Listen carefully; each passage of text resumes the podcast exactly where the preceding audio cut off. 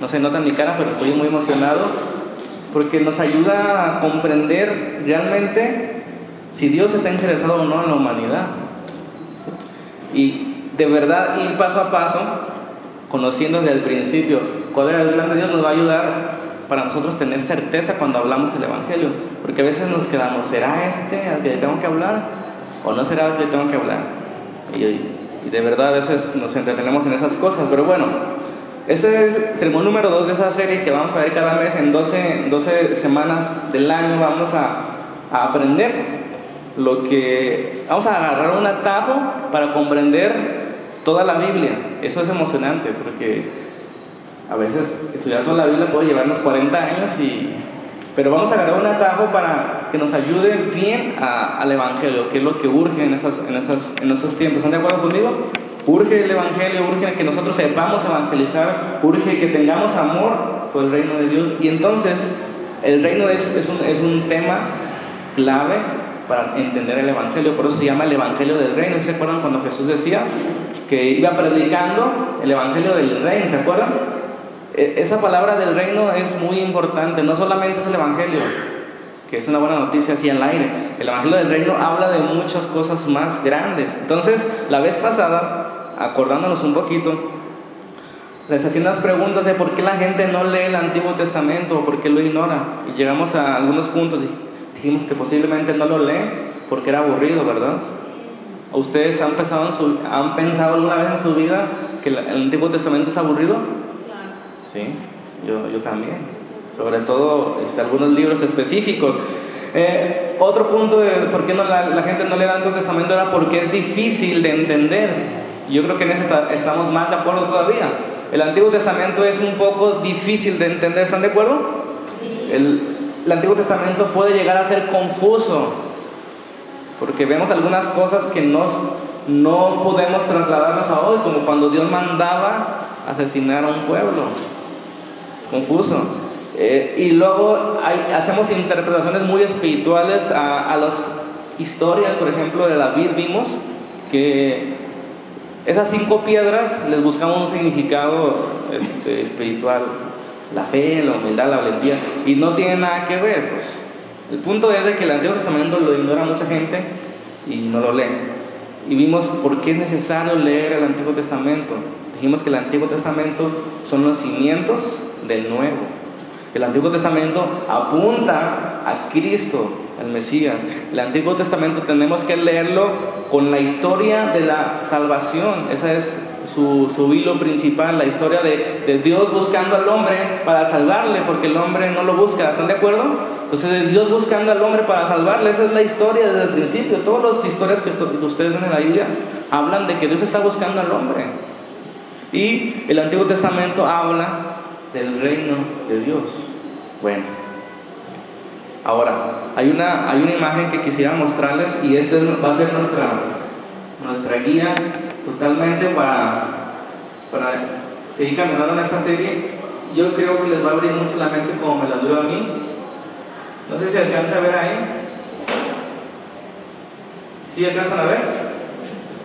Hoy, hoy vamos a ver el reino modelo, ¿sí? ¿Qué tienen por modelo?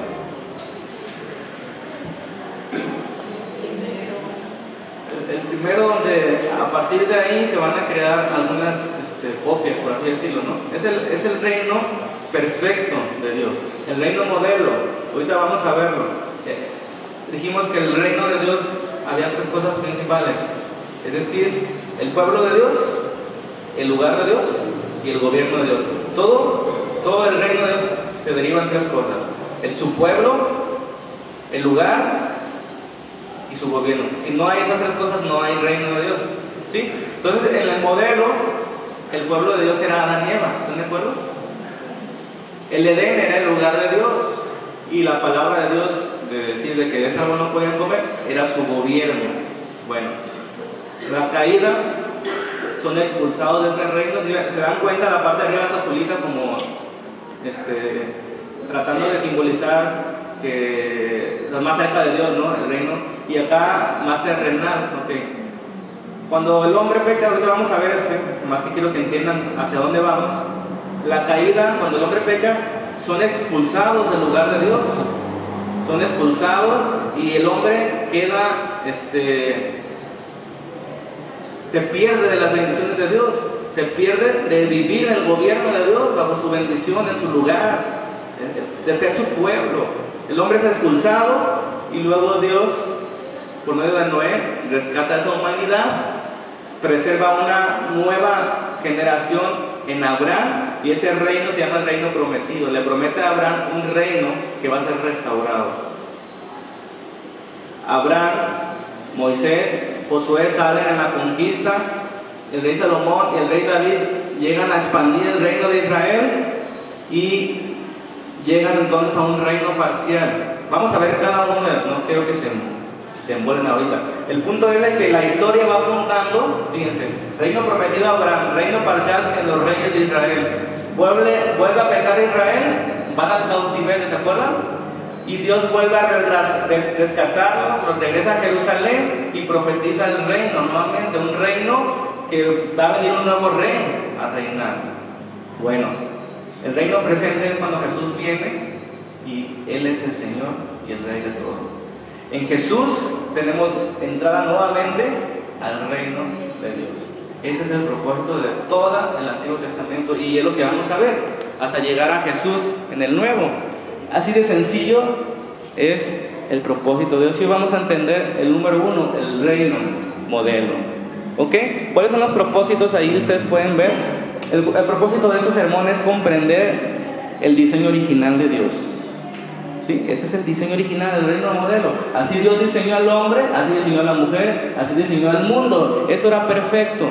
Vamos a comprender cómo el propósito o el diseño original de Dios nos va a llevar a tener la certeza de que Dios hoy está activo buscando al hombre. Ahí está en su, en su, hojita esos, esos propósitos. Vamos a, entendiendo el diseño original, vamos a tener la certeza de que Dios está activo buscando al hombre para que éste viva en su reino, para que vuelva a regresar a su reino, porque el hombre después de Adán nació fuera y Dios quiere que regresen. Entonces, también vamos a, entender las, consecuencias del pecado, de quebrantar la ley de Dios y de qué forma Dios trata el pecado. Eso es muy importante a la hora de evangelizar. Todo eso tiene que ver con evangelizar. Así que no se me ponga cara de, de yo no fui, lo va a entender muy bien. Vamos a irnos lentos, vamos a estar reenfatizando. Es lo mismo todito, entendiendo el propósito inicial de Dios. Bueno, entonces ya, ya está ahí la imagen, incluso ahí en su hojita dice en la parte de abajo esquema, esquema general, lo que vamos a ver. Y es muy, es muy interesante ese mapa que nos va diciendo cómo el reino de Dios ha ido progresando desde el principio y ahorita estamos en el reino presente, donde Jesucristo ya murió, donde Jesucristo ya venció la muerte y, la, y la, las potestades de las tinieblas y entonces abrió el camino para regresar a su reino consumado, que no es otra cosa que volver al propósito del principio. Así que Dios no ha cambiado de opinión, Dios sigue pensando en la humanidad, Dios sigue estando preocupado por la humanidad y tú y yo somos parte de esa preocupación de Dios, de decirle a la gente, entren al reino. ¿Vamos bien? Por eso no se trata de, hacer una oración, de tomar una decisión, de estar en una, en una religión, se trata de entrar verdaderamente al reino de Dios. Eso cambia o debe cambiar toda nuestra perspectiva a la hora de evangelizar. De verdad, estar conscientes o llevar a la gente que viva en el reino de Dios. ¿Vamos bien? Bueno, vamos a ver dos puntos cada uno tiene cuatro incisos, ¿verdad? Ahí está en su papelito. El punto número uno es la perfección de Dios. Y vamos a leer Génesis 1.31. Vamos al principio, por ahí debemos empezar. Ustedes saben, Dios creó los cielos y la tierra, no vamos a discutir con la gente que no quiere creer en Dios porque eh, ahorita estamos con gente que sí cree en Dios y, y queremos ayudar a la gente que de verdad tiene interés en Dios. ¿Estamos ahí? Versículo 1.31 dice la palabra, y vio Dios todo lo que había hecho. He aquí era bueno en gran manera. Y fue la mañana y la tarde del día sexto. Fueron pues acabados los cielos y la tierra y todo el ejército de ellos. Acabó Dios en el día séptimo la obra que hizo y reposó el día séptimo de toda la obra que hizo. Y bendijo Dios al día séptimo, lo santificó porque en Él reposó de toda la obra que había hecho. ¿Qué alcanzan a ver ahí? Perfección. Todo lo que Dios hizo, lo hizo bueno y bueno en gran manera. Entonces el inciso va, dice, ¿cuál es el propósito de la creación? Cuando nosotros comprendamos cuál es el propósito de Dios al crear al hombre, vamos a comprender cuál es la necesidad del hombre de hoy de volver a Dios. Cuando entendamos el propósito de Dios vamos a entender muchas cosas acerca de la iglesia, vamos a aprender a gozarnos en medio de las dificultades, vamos a aprender a, tener paz en medio de la adversidad, vamos a aprender incluso este, a pesar de la traición, a pesar del engaño, a seguir adelante porque vale la pena, porque ya estamos en el reino y a nadie nos puede expulsar de ahí. Entonces, ¿qué, en la vida puede traernos preocupación si ya estamos en el reino de Dios? Que un día va a ser consumado, vamos a regresar todo a la perfección de nuevo, los cuerpos van a ser nuevos, la creación va a ser otra vez en armonía, pero estamos en un camino todavía y queremos que muchos más entren. ¿No, no desean ustedes que entren sus familiares? La puerta está abierta en Cristo. Y tú y yo somos los que hablan a la gente. Bueno, vamos, ya me adelanté un poco. No tendrá nada sentido cuando nosotros pensemos en el reino de Dios. ¿Qué piensan cuando les digo, busquemos el reino de Dios? Y cuando oramos, venga tu reino, aunque lo hagamos con mucho fervor, ¿qué se nos viene a la mente cuando decimos reino de Dios?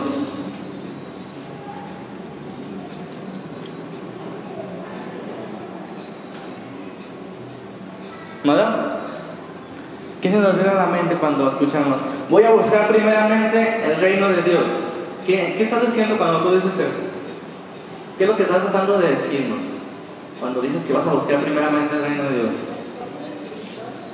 Las cosas espirituales, dice ¿Cómo? Volver al reino modelo, ese, le voy a dar una paleta de la rosa. Esa es una buena respuesta. Porque miren, nosotros solemos separar Dios es el creador de todas las cosas y, y acompáñenme para no dejarles así. Colosenses 1.15 lo vimos el, miércoles. Nosotros solemos separar el reino espiritual del reino terrenal. Nosotros solemos pasar, separar las cosas invisibles de las cosas visibles. Solemos separar nuestro cuerpo de nuestra alma. Y solemos hacer distinción. Pero Dios es el creador de todas las cosas. Las que están en los cielos, las que están en la tierra, las invisibles y las visible. Fíjense lo que dice primero, perdón, Colosenses 1.15. Dice que Jesús es la imagen del Dios invisible, el primogénito de toda la creación, porque en Él fueron creadas todas las cosas, las que están en los cielos y las que están en la tierra, las visibles y las invisibles, sean tronos, sean dominios, sean principados, sean potestades. Todo fue creado por medio de Él y para Él. ¿Ok? Eso tiene que hacernos ir más allá. ¿De qué sentido? Que nuestra vida no solamente importa lo espiritual, sino también lo material. ¿Qué quiero decir con esto? No que le demos importancia de manera que lo material o nuestras necesidades nos preocupen, sino de que si nosotros buscamos primeramente, no dice que busca solamente el reino, o sea, no solamente buscar las cosas de arriba, sino primeramente buscar las cosas espirituales que son las que nos pueden ayudar en las cosas materiales. Pero no podemos escudar tampoco nuestro cuerpo, porque es templo del Espíritu, porque agrada a Dios que nosotros estemos cuidando nuestro cuerpo, que nosotros cuidemos el medio ambiente, porque a nosotros hacer las cosas tratar bien a los animales, cuidar el medio ambiente, estamos hablando de que el reino de Dios se va a restablecer. No estamos desechando. ¿Sí me, explico? Bueno. Entonces, si Dios es el creador y nosotros somos sus criaturas, eso establece el principio del reino de Dios, que hay un rey y que hay personas que están debajo del rey. Es decir, si el creador quiere decir las cosas que Él ve, tenemos que escuchar. Porque lo que importa no es la, nuestra realidad o cómo vemos las cosas, lo que importa es la realidad de Dios. ¿Cómo ven las cosas Dios? Porque Él es el creador, porque Él está encima de nosotros. Entonces, lo que importa es la verdad de Dios. ¿Están de acuerdo ahí? Porque nosotros somos sus criaturas. Génesis 1 y 2, ustedes lo leen detenidamente y yo creo que es uno, los dos uno de los dos capítulos más importantes de toda la Biblia porque nos hablan del modelo de Dios, del reino del, del modelo reino, perdón, del reino modelo, nos habla del propósito original de Dios, nos habla de un mundo perfecto donde Dios derramó sus bendiciones donde Dios derramó de su bondad sobre la humanidad. Yo les pregunto, ¿qué necesidad tenía Dios de crear al hombre? ¿Qué necesidad Dios tenía de crear las criaturas del mar, la, de la tierra, las aves? Ninguna. Y Dios así los hizo. Eso nos lleva al inciso B. El hombre a su imagen. ¿A imagen de quién? A imagen de Dios. Dios creó primero el espacio, el tiempo, Luego creó el medio ambiente para cada ser vivo, ¿no? El agua para los animales marinos, los cielos para las aves y la tierra para las criaturas terrestres. Y finalmente, en el día sexto, Dios creó los seres humanos como corona de su creación. Yo, yo no entiendo por qué, y el Salmo 8 dice, ¿qué es el hombre?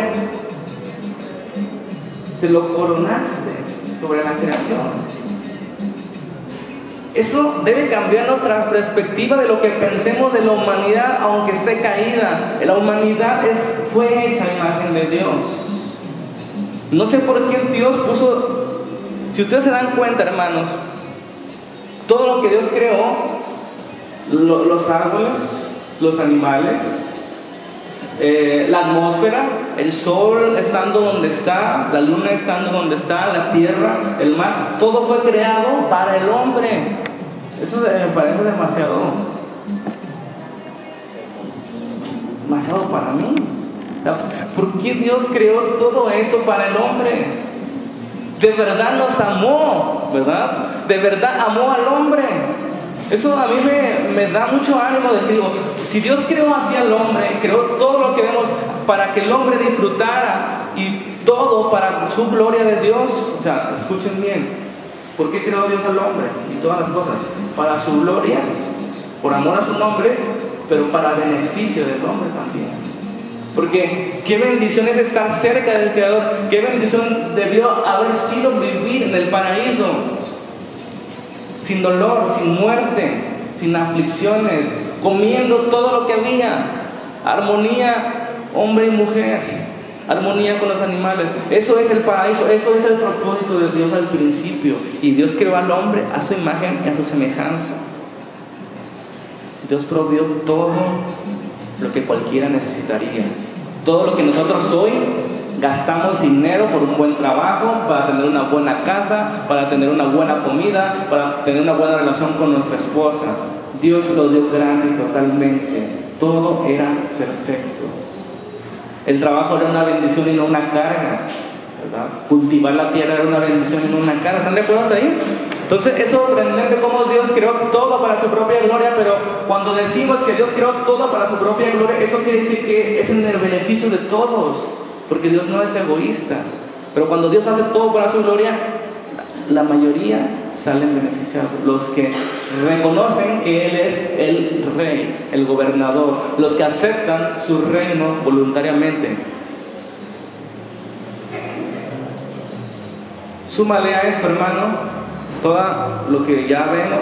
¿Ustedes han ido a algún destino turístico que se sorprenden de la vista de este, ya sea de ríos, de montañas, de selvas, se sorprenden. Imagínense, de verdad, yo no puedo decirles con palabras cómo era el hombre viviendo en el paraíso. Era mucho más de lo que nosotros podemos ver actualmente. Aunado a ese paraíso alrededor, Dios le dijo al hombre, Dios le concedió al hombre que él gobernara. Dijo, fructifica y gobierna sobre las demás criaturas, sobre los animales se dan cuenta la dignidad del hombre que Dios le, puso, porque Dios escogió darle esa dignidad al hombre, ponerlo encima de toda su creación, darle el dominio, darle el gobierno, obviamente con sus límites, Él estando arriba, porque Dios está arriba de todo, pero Dios le dio al hombre toda libertad, el gobierno. No sé si alcanzan a ver este punto, hermanos, del propósito de Dios para el hombre, que viviera cerca de Él, con sus bendiciones, que es total, con un mundo perfecto. Quiero que entendamos, hermanos, quiero que entendamos que volvamos a ver la vida antes de Génesis 3, como era al principio, como Dios lo pensó. Porque hoy vemos todo después de Génesis 3, pero déjenme decirles que no fuimos creados para el pecado. No fuimos creados para andar en pecado. Ese se manifestó y tenemos que lidiar con él y con las consecuencias que llegan con él. Entonces la muerte no es parte del modelo. El dolor no es parte del modelo. Las guerras no es parte del modelo de Dios. Eso no es el mundo que Dios creó. La muerte no era al principio plan de Dios. Los asesinatos, los divorcios, las peleas matrimoniales, los adulterios, las rebeliones, no eran parte del propósito de Dios para el hombre. Así que cada vez que pensemos en evangelismo, hermanos, estamos diciendo y proclamando que Dios está restaurando todas las cosas como al principio y nos ha dado el poder.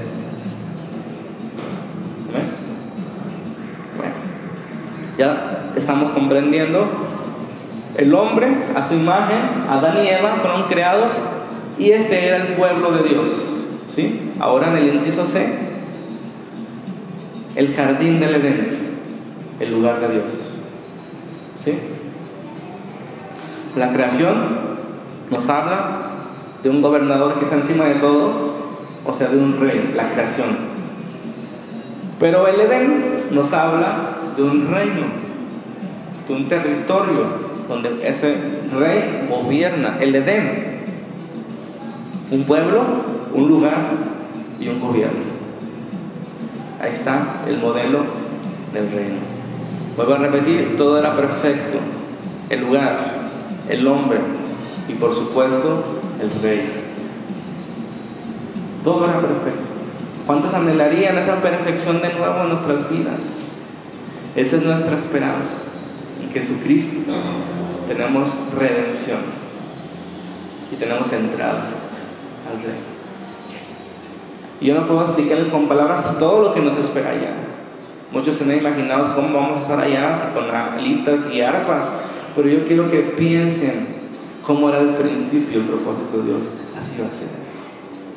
El hombre viviendo en armonía, en comunidad, el uno con el otro, con el medio ambiente perfecto y con, con los animalitos de la creación de manera perfecta y el Señor gobernando su trono. O sea, no sé si les emociona. Esa es la vida eterna. Estar con el Señor siempre. Bueno, el jardín. El inciso de el nuevo, perdón, el gobierno de Dios. Ahí está. Génesis 2.15. Tomó pues Jehová Dios al hombre, lo puso en el huerto del Edén para que lo labrara y lo guardase. Y mandó Jehová Dios al hombre diciendo, fíjense bien, de toda, de todo árbol del huerto podrías, podrás comer. Si, si, nos ponemos a investigar arqueología, nos damos cuenta que era un huerto enorme, más grande que un país. ¿Cuántos árboles les gusta que había? cuánta variedad les gusta que había y con tanta perfección en la naturaleza, cómo sabían las frutas. Es otra de las cosas que me llenan de gozo. Vamos a volver al, principio. Si hoy disfrutamos los taquitos de carnita, no se compara lo que Dios tiene mejor para el hombre. Pero fíjense, mandó, porque Dios es el rey, y si Dios es el rey, Él puede poner sus límites. Él es el rey. Él puede decir qué está bien y qué está mal. Él dijo, de todo árbol podrás comer, pero más del árbol de la ciencia del bien y del mal no comerás, porque el día que de él comieres, ciertamente morirás.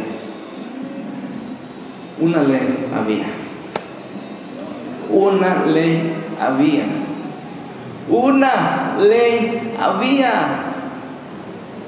De todo puedes comer. De todo puedes comer. Pero del árbol la ciencia del bien y del mal no porque a Dios se le ocurrió y quería poner unas trampas. Dios puso límites y cuando alguien superior pone límites como un padre es porque no quiere que su hijo se salga y se dañe. El hombre traspasó los límites de Dios. El pecado no es pecado porque a Dios se le ocurrió, el pecado es pecado porque Dios le llama así a una conducta que traspasa sus límites y nos daña. Es real el daño. Es real cuando Dios dice, morirás. Era verdad. Morirás si, si comes de ese fruto. No porque yo lo digo, porque yo sé que te hace daño. Toda la ley de Dios, hermanos, busca ponernos límites para no dañarnos. No se trata de ganarse la salvación, se trata de que Dios puso límites para que no te dañes, para que no sufras, para que estés apuntando, yo voy a regresar al reino moderno. Y Dios me ha dado la capacidad para vivir ahí. ¿Estamos bien hasta ahí? Dios estableció límite a toda autoridad y toda libertad. No es que Dios quería que cayera el hombre, al contrario, vuelvo a repetir, Él estableció límites, reglas, para que el hombre no olvide que no debe pasar de ahí porque se hace daño. ¿Queda claro eso? Dios al ser tan alto, tan superior, no necesitaba poner una cadena al hombre, porque, por ejemplo, cuando tienes perros, si no te hacen mucho caso, tienes que agarrarlos porque se te van, ¿no? Tienes que amarrarlos con una cadena o tienes que cerrarle la puerta. Pero Dios es tan poderoso que no tuvo miedo en darle libertad al hombre, en dejarlo libre. Esa es parte de la belleza de Dios, que le dio la libertad al hombre. Amén. Tiene libertad. ¿Por qué quería libertad Dios? Porque miren, una cosa hay que distinguir es que Dios gobierna sobre todo, que es verdad, Dios gobierna sobre todo, sobre los malos y sobre los buenos. Él está encima de todo. Si Él le dice hasta aquí a un malo, hasta aquí. No importa que su voluntad, nadie puede superar la voluntad de Dios. Dios está encima de todo. Pero el reino de Dios se trata de hacer la voluntad de Dios voluntariamente. Suena redundante. Libremente. Porque Él puede someter a quien sea. Dios puede someter a las naciones quien sea. Puede destruirlas en un instante. Pero el reino de Dios se trata de gente que desea, que quiere vivir bajo el gobierno de Dios voluntariamente. Es ahí donde no quiere la gente, porque están muertos en sus pecados.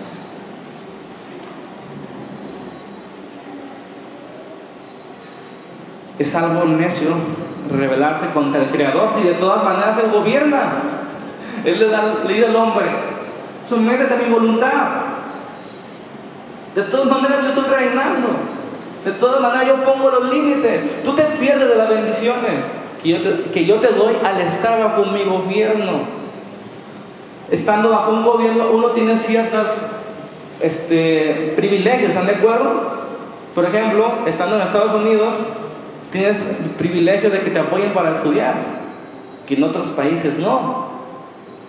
Es lo mismo con Dios. Estando en el reino de Dios bajo su gobierno, voluntariamente tenemos unos beneficios que no tenemos en otro reino.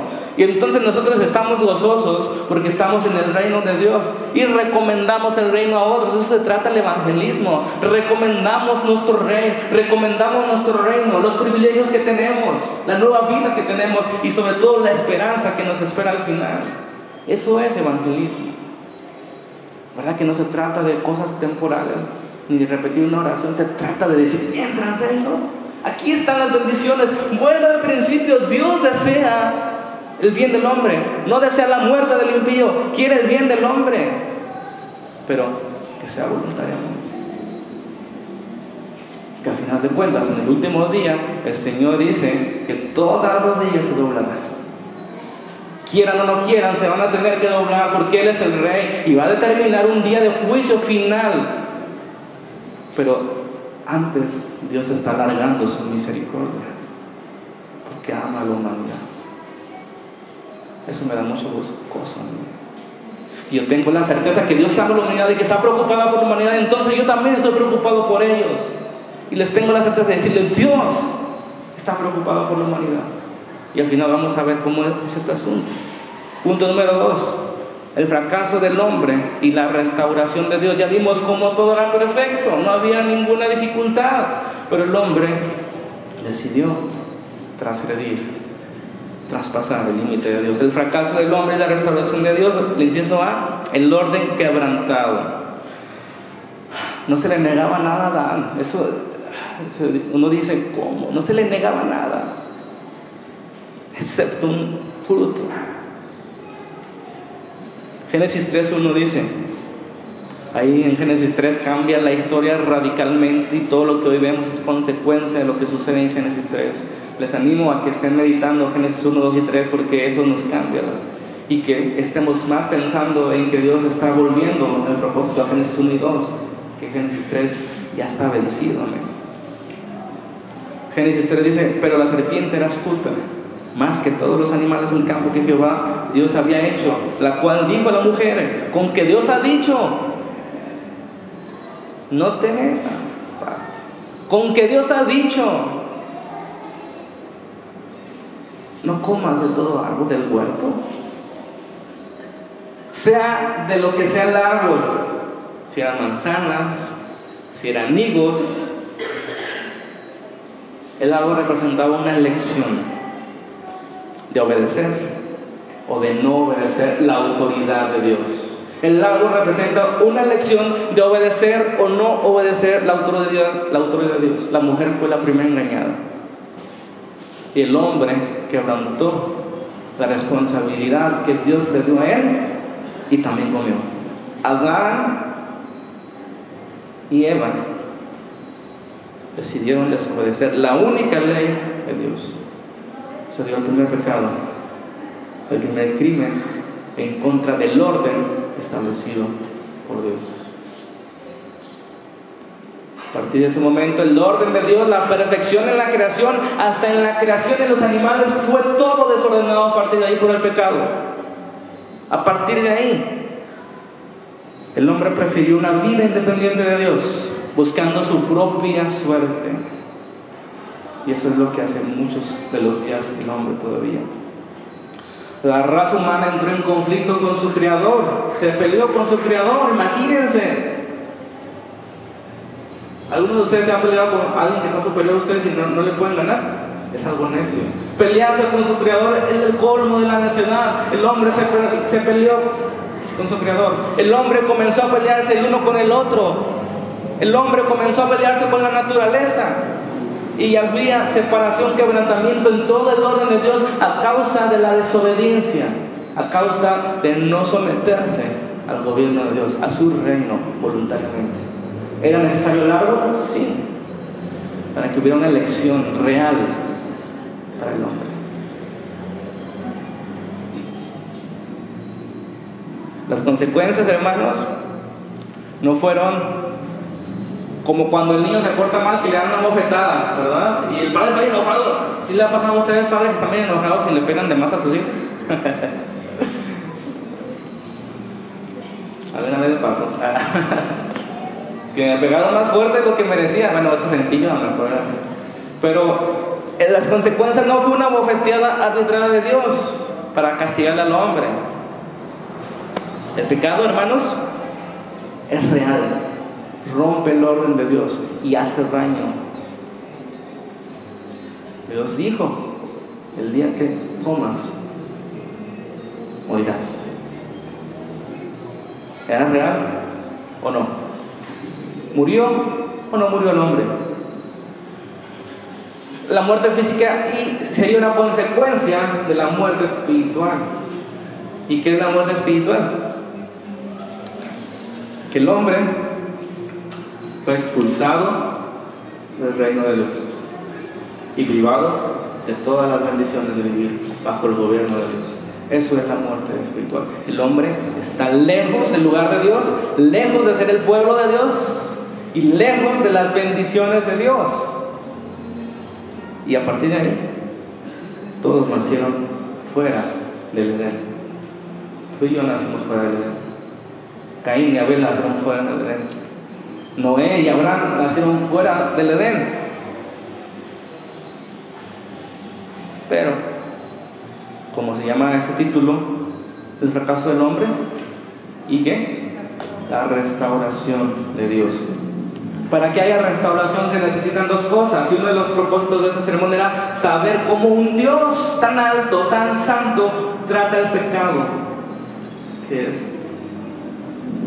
transgredir su orden. ¿Cómo Dios trata el pecado? Eso es muy importante cuando nosotros evangelizamos. ¿Sí? Eso nos lleva al punto B y punto C. ¿Cómo Dios trata el pecado? Inciso B, con juicio. Porque Dios es un Dios justo. Porque Dios no puede tener por inocente al que sí es culpable. Porque Dios no puede solapar el crimen, la maldad, la perversidad. Dios no puede hacerse la vista gorda. Dios no puede ser corrompido. Dios no puede comprarse. Dios no puede ni traicionarse al mismo. Por eso es necesario que el pecado sea tratado con juicio. Las consecuencias más garrafales no fueron que las mujeres tendrían dolores en su menstruación y en su parto, que fue una de las consecuencias. ¿Sabían eso, verdad? Por culpa de Eva. Pero eso no fue lo peor, ni siquiera lo peor es que ahora con el sudor de nuestra frente nos vamos a ganar el pan, tampoco eso fue lo peor, sino la relación que Dios tenía con el hombre se quebrantó totalmente. Esa fue la peor consecuencia. La segunda consecuencia fue que la relación de hombre y mujer, hombre con hombre, etcétera, la comunidad de ser humano con ser humano se quebrantó también. Ya había rivalidad, ya había culpabilidad, ya había asesinato, ya había muerte, ya había celos, ya había envidias. Se rompió también, esa fue de las consecuencias del juicio de Dios. Y finalmente esas consecuencias fue Génesis 3, 12, ¿verdad? Perdón, 3, 17. La relación entre el hombre y su medio ambiente. Y eso es curioso. Pero si lo vemos desde ese punto de vista, no es curioso, porque van a decir qué culpa tenían los animalitos, qué culpa tenían los árboles, qué culpa tenía la selva, el bosque. Pero el hombre fue expulsado del paraíso. Entonces lo que vemos hoy acá afuera no es el paraíso, ni siquiera remotamente. Eso me emociona porque si nos maravillamos con la naturaleza, ¿cómo será realmente el paraíso? Entonces todo se rompió. Lo que vemos en la naturaleza. Los animales ya comen animales y antes no comían animales. Interesante. Toda la creación fue sujeta a vanidad, dice Romanos 8, del que la sujeta a esperanza. Aún la creación dice, espera ardientemente la manifestación de los hijos de Dios.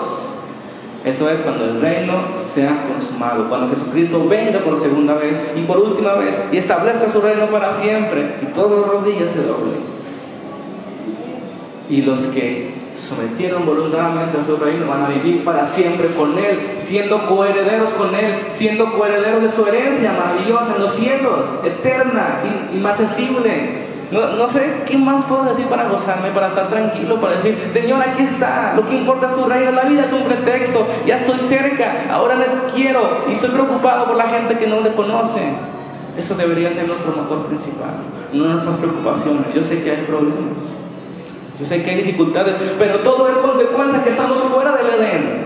Pero en Cristo es el nuevo Adán, es el nuevo tabernáculo y es el nuevo pacto. Y tenemos paz tenemos esperanza, tenemos poder para caminar, para esperar. Amén. Bueno, ya casi terminamos. Juicio, es decir, consecuencias del pecado real, no caprichos de Dios, real.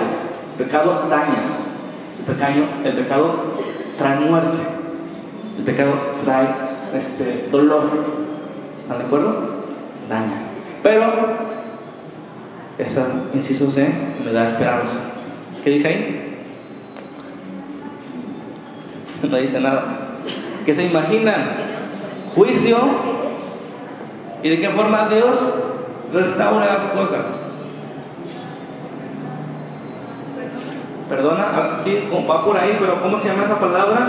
Que encierra perdón, que encierra misericordia, que encierra agradecimiento.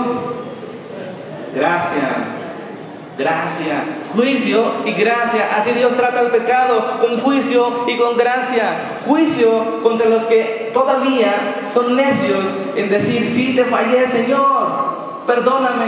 Y gracia con aquellos que dicen, perdóname, Señor, te fallé. Todos pecaron, pero Dios trata con juicio y con gracia. Dios resiste a los soberbios y da gracia a los humildes. ¿Se dan cuenta cómo debemos predicar? No hay diferencia entre él y el que está afuera. Juicio, gracia, humildad. Resiste a los soberbios y da gracia a los humildes. Todo pudo haber terminado ahí. Dios se hubiera desentendido, mátense, hagan, hagan lo que quieran, yo aquí estoy bien a gusto. Pero la gracia de Dios es dar misericordia cuando merecemos lo contrario. A, partir de ahí comenzamos a conocer a ese gran Dios. Dios de justicia y Dios de misericordia. Dios de justicia y Dios de gracia. Que no puede negarse a sí mismo. Que al no poder el hombre acercarse a Él, Él da gracia a lo humilde. Amén. Dice Génesis 3:15. Parece que todas esas consecuencias fueron muy exageradas, pero quiero decirles que no son exageradas, que son radicales. Dios es radical, Dios busca sacar de raíz el problema y no solo de manera superficial.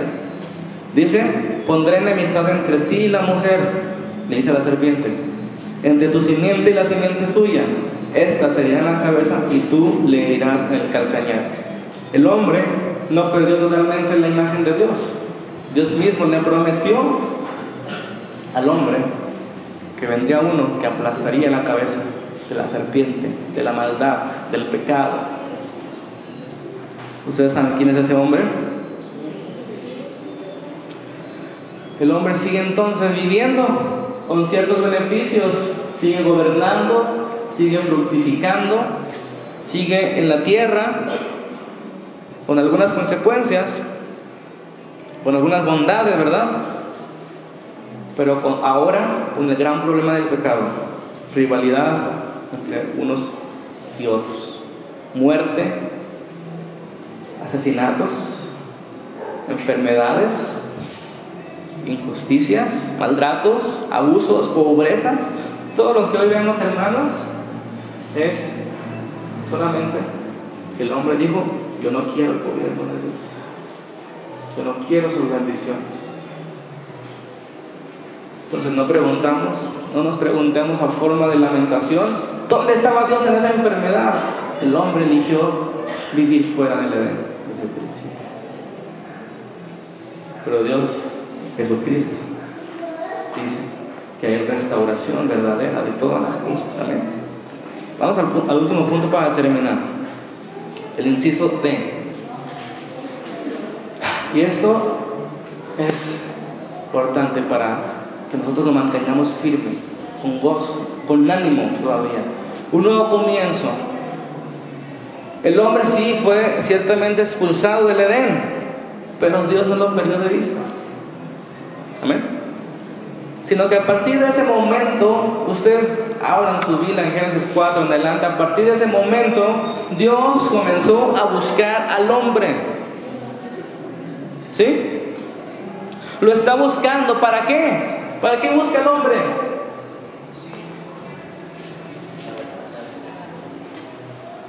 Para volver a su propósito inicial, de que el hombre viva para siempre y esté con él. Que Él sea nuestro Dios y nosotros seamos su pueblo, en su gobierno y en sus bendiciones. Amén. Génesis 4 al 11 nos muestra lo que es la vida sin Dios. Leanlo. Bueno, ahorita no, porque son, todavía media hora. Pero del 4 al 11, la vida sin Dios.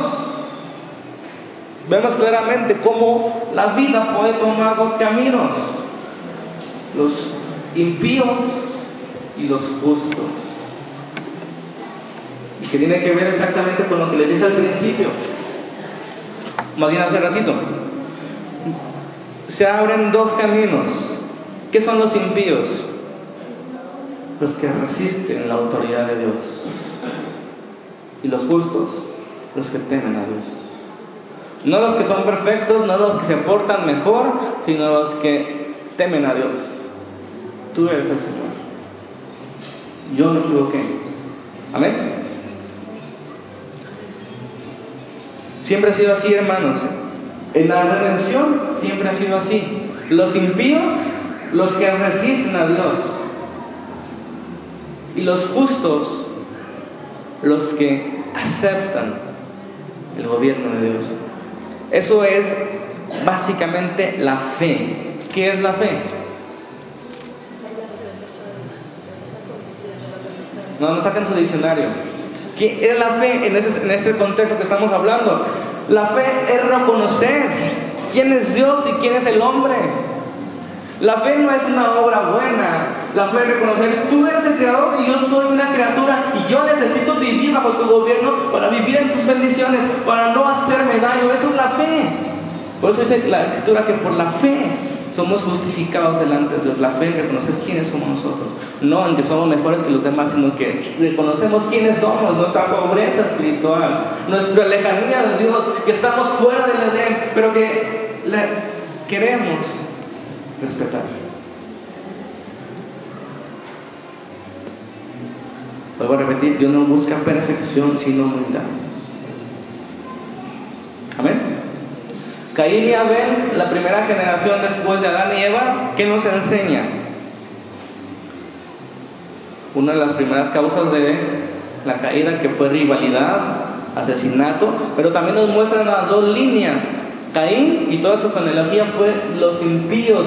Caín mató a su hermano Abel por celos. Porque yo le digo, no es así. Lo que tú me estás ofendiendo no es así. Porque estás mal. No era que Dios quería castigarlo, le estaba indicando que estaba mal su ofrenda. Porque Dios les había enseñado cómo. ¿Me explico? ¿Qué hizo Caín? Se le hizo duro. No quiso someterse a la ley del Creador. Y fue expulsado. Y fue la línea de depravación. Amén.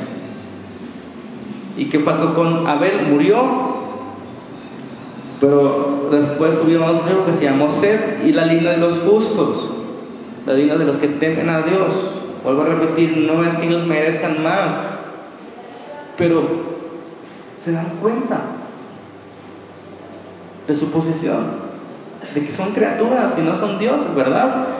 Esa, esa línea de sed, fíjense qué, qué interesante vemos cómo se va esa generación a generación a generación y llegan a Enoch. ¿Se acuerdan de Enoch? Un hombre justo, un hombre que caminó con Dios y un hombre que no murió.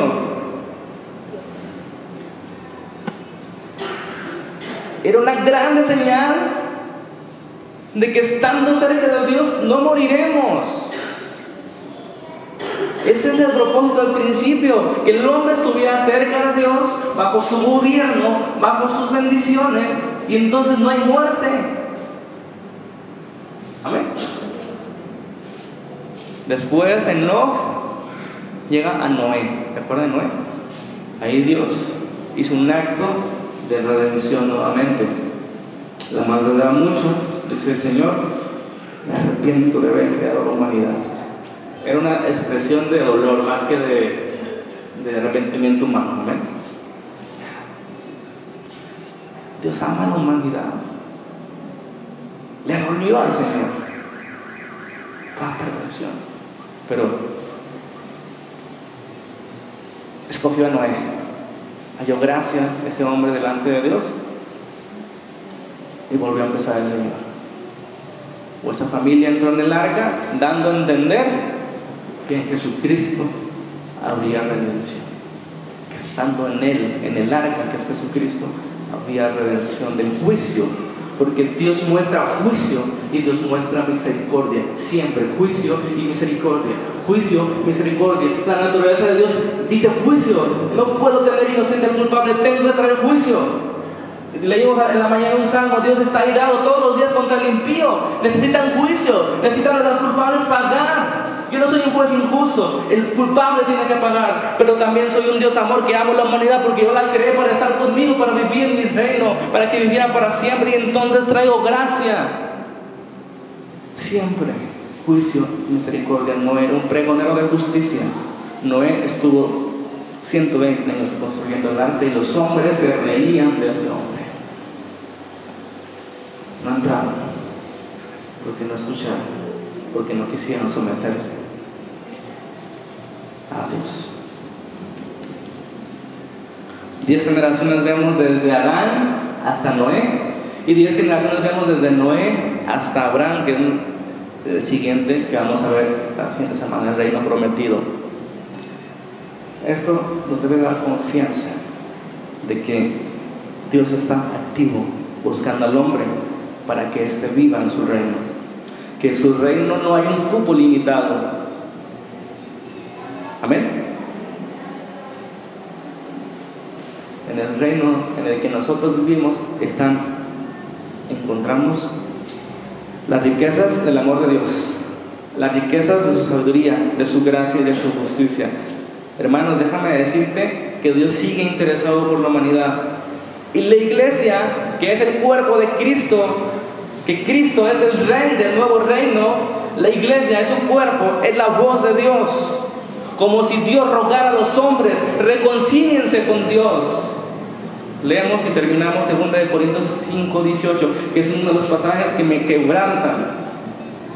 Porque me doy cuenta que Dios está preocupado, interesado por la humanidad, pero que siempre ha sido desde el principio que entren voluntariamente a su reino.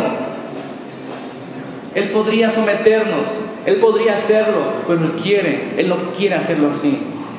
Él quiere que el hombre quiera. Por eso es por fe. Por eso es por fe la salvación. Y no por obras, y no por otras cosas, por decisión de Dios, sino por fe. Eso es algo profundo y quiero que entendamos y que nos pongamos las pilas de que hay mucho tiempo todavía estamos en esta etapa. Vamos a ver todas esas para ver cómo es lo mismo en toda, en toda etapa. Dios, juicio, misericordia, el mismo propósito, restauración, volver al propósito en Cristo. Estamos viviendo el reino presente, un reino que está en camino al regreso y que en este tiempo nosotros tenemos que proclamación del Evangelio. El Evangelio es esa buena noticia que en Cristo hay reconciliación con ese Dios, ese Dios que nos expulsó al principio, que en Cristo hay reconciliación. No se necesita hacer cosas para ganarse la reconciliación, se necesita humildad, fe, para entrar en el reino. Este, este versículo, ojalá que el Espíritu Santo nos toque. Segunda de Corintios 5, 18.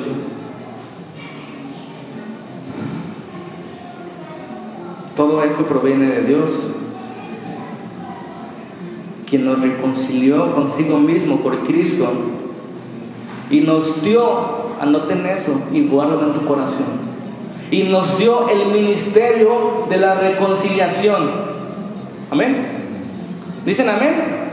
Usted le dio el ministerio de la reconciliación porque usted ya está reconciliado con Dios por medio de Cristo.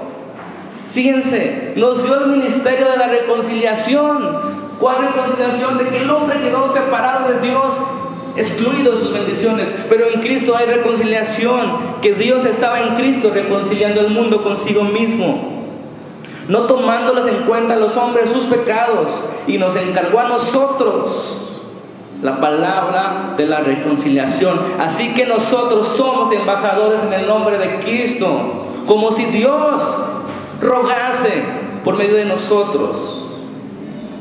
Como si Dios rogase por medio de nosotros. Como si Dios rogase, ¿se dan cuenta? Como si Dios rogase. Dios está interesado en la humanidad y nosotros hemos sido indiferentes ante la necesidad de la gente. Hemos sido indiferentes. Nos hemos vuelto religiosos.